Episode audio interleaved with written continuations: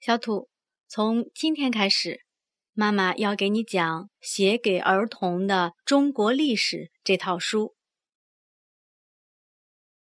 今天呢，我们先来讲这套书的第一册：神话时代开天辟地到下大禹治水。先翻到写给小朋友看的序。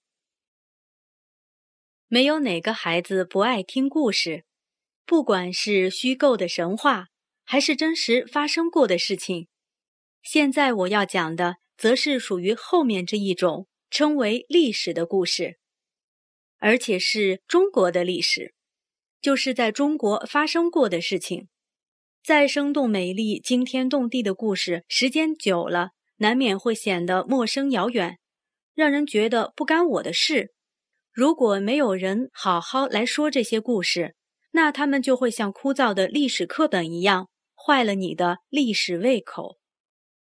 如果没有人想读历史，那就好像世界重新开始，所有成功和失败的经验都消失了，人们必须再亲自尝试一遍所有的惨痛经验。如果你不记得被热水烫过的滋味，就可能再被烫得呲牙咧嘴，忘了曾经。被门槛绊倒过一跤的故事，一不小心又在原处摔得鼻青脸肿。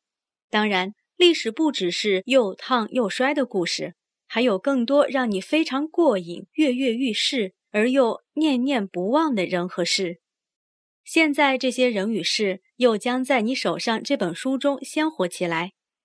本来陌生的历史人物一一跃上舞台和你认识，把他们一生的宝贵经验。拿来和你交朋友，本来零零碎碎的某年某月发生某件事，如今像拉开卷轴一般展开它的前因后果、来龙去脉，在你心中放映一幕幕大时代场景。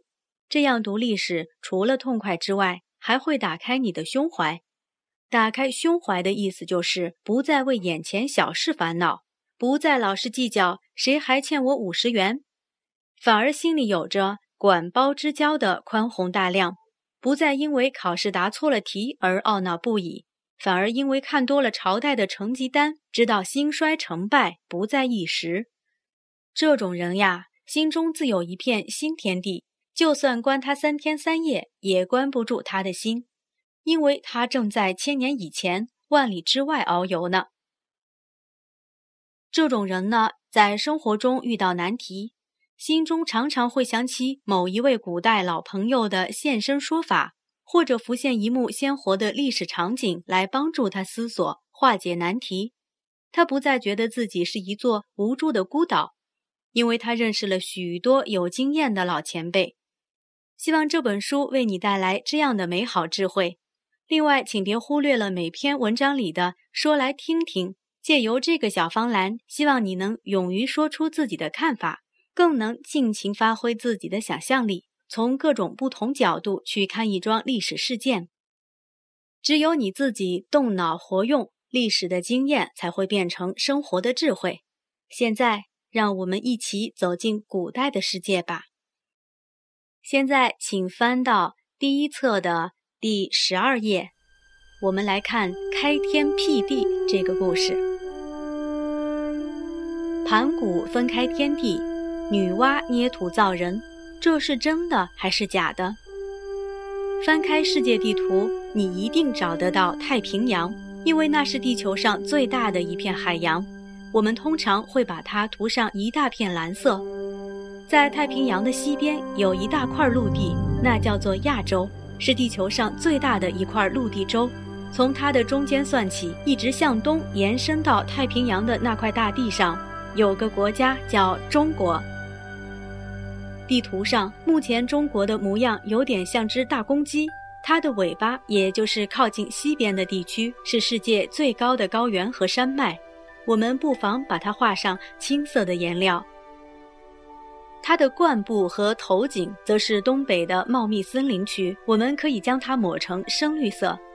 它的背部靠近北方的地区，有着大片沙漠和草原，我们涂上黄色似乎比较恰当。它的腹部则是丘陵、田野、湖泊与河流，我们或许可以多用几种颜料丰富它。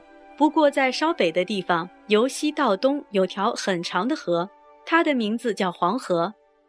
你可别把它描绘成蓝绿色的河水呢，因为它的水色浑浊如泥巴，是名副其实的黄河。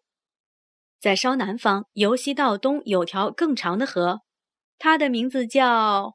对了，长江。果真是条很长很长的江。在中国这块辽阔的土地上，目前居住着十几亿人口，它是世界上人口最多的国家。你能想象得出来，这么多的人到底是从哪儿来的？他们的祖先又是谁呢？这问题很难回答。有人会告诉你说，人都是猴子变来的，中国人也不例外。你喜欢这样的答案吗？一直到现在，没有谁能说得清楚。我们只能往上不断追问：猴子又是什么变来的？很久很久，久到还没有猴子的时候，久到没有猫狗、没有恐龙出现在世界上的时候，久到……嗯，甚至世界都还没有出现。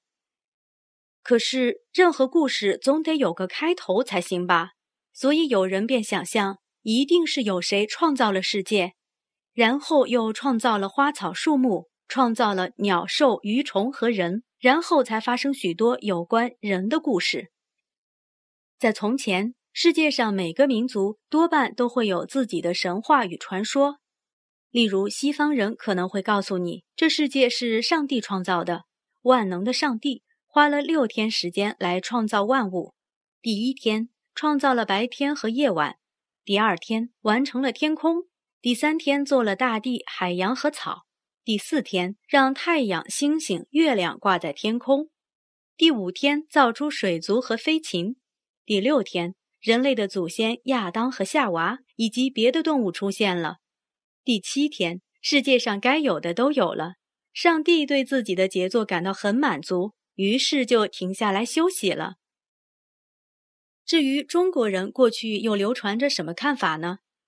从前中国人的老祖宗传说，一开始天地是混在一块儿的，到处一片黑沉沉、混混沌沌的，宇宙好像是个大鸡蛋，而大鸡蛋的里面睡了一个叫盘古的人。他睡呀睡呀，也不知睡了多久。有一天，他忽然醒了过来，睁眼一看，四周黑暗混沌一片，什么也看不见。盘古生气了，他顺手摸到一把大斧头。用力一挥，就把这个大鸡蛋砍破了。只见一堆又轻又亮的东西往上飘啊飘啊，一直飘到很高很高的地方，于是变成了天空。一些沉重无比的东西则向下沉呐沉呐，最后变成了大地。天地就这样被盘古劈开了。天和地分开以后，盘古怕他们再合拢，回到黑暗和混沌。所以就用头顶着天，脚踏着地，天每天升高一丈，地每天增厚一丈，盘古也每天长高一丈，就像一根大柱子撑在天地之间。这巍峨的巨人孤独地站着，不知过了多少年，一直等到天地都稳固的时候，盘古才累得倒了下来。盘古倒下之后，他的头变成了山脉。眼睛一只变成太阳，一只变成月亮，他的眼泪变成江河，呼吸化为阵阵和风，声音变成雷，目光变成闪电，头发化作树木和青草，身上的脂肪变成汪洋大海。他的生命和躯体使这世界变得更为丰富。这位开天辟地的创造者自己也成为天地的一部分。这时候的世界还没有人出现。后来有个叫女娲的神，比照自己的模样，用黄土捏出一些小人儿，做一个就让他活一个。不过女娲觉得捏泥人太慢太麻烦，干脆拿出一条绳子，沾了泥水，用力甩出去，泥水落下来之后，都变成了小人儿。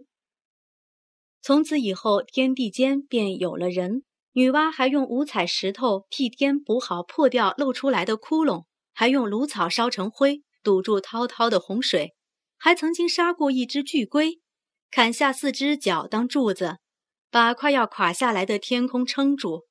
并且斩除大黑龙，赶走许多吃人的怪兽大鸟。在这之后，世界才渐渐适合人居住，人类的历史才有了开端。开天辟地的故事就念完了，然后呢，让我们来看看这个故事中间的一些小知识。现在呢，你可以翻到十三页，这页呢讲的是中国是一个多民族国家。有汉、满、蒙、回、藏、苗、壮等五六十种不同种族，共同创造出灿烂的中华文化。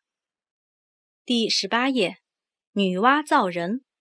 在古代传说中，女娲在造人之前，于正月初一创造了鸡，初二造狗，初三造羊，初四造猪，初五造牛，初六造马，初七这天，女娲用泥巴造出了人。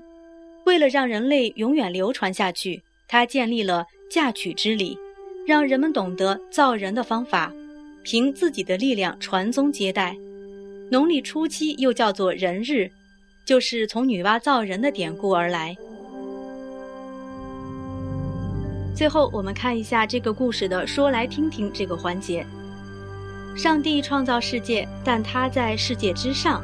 盘古开天辟地，自己则成为世界的一部分。你喜欢哪一则神话，或者想自己编一则？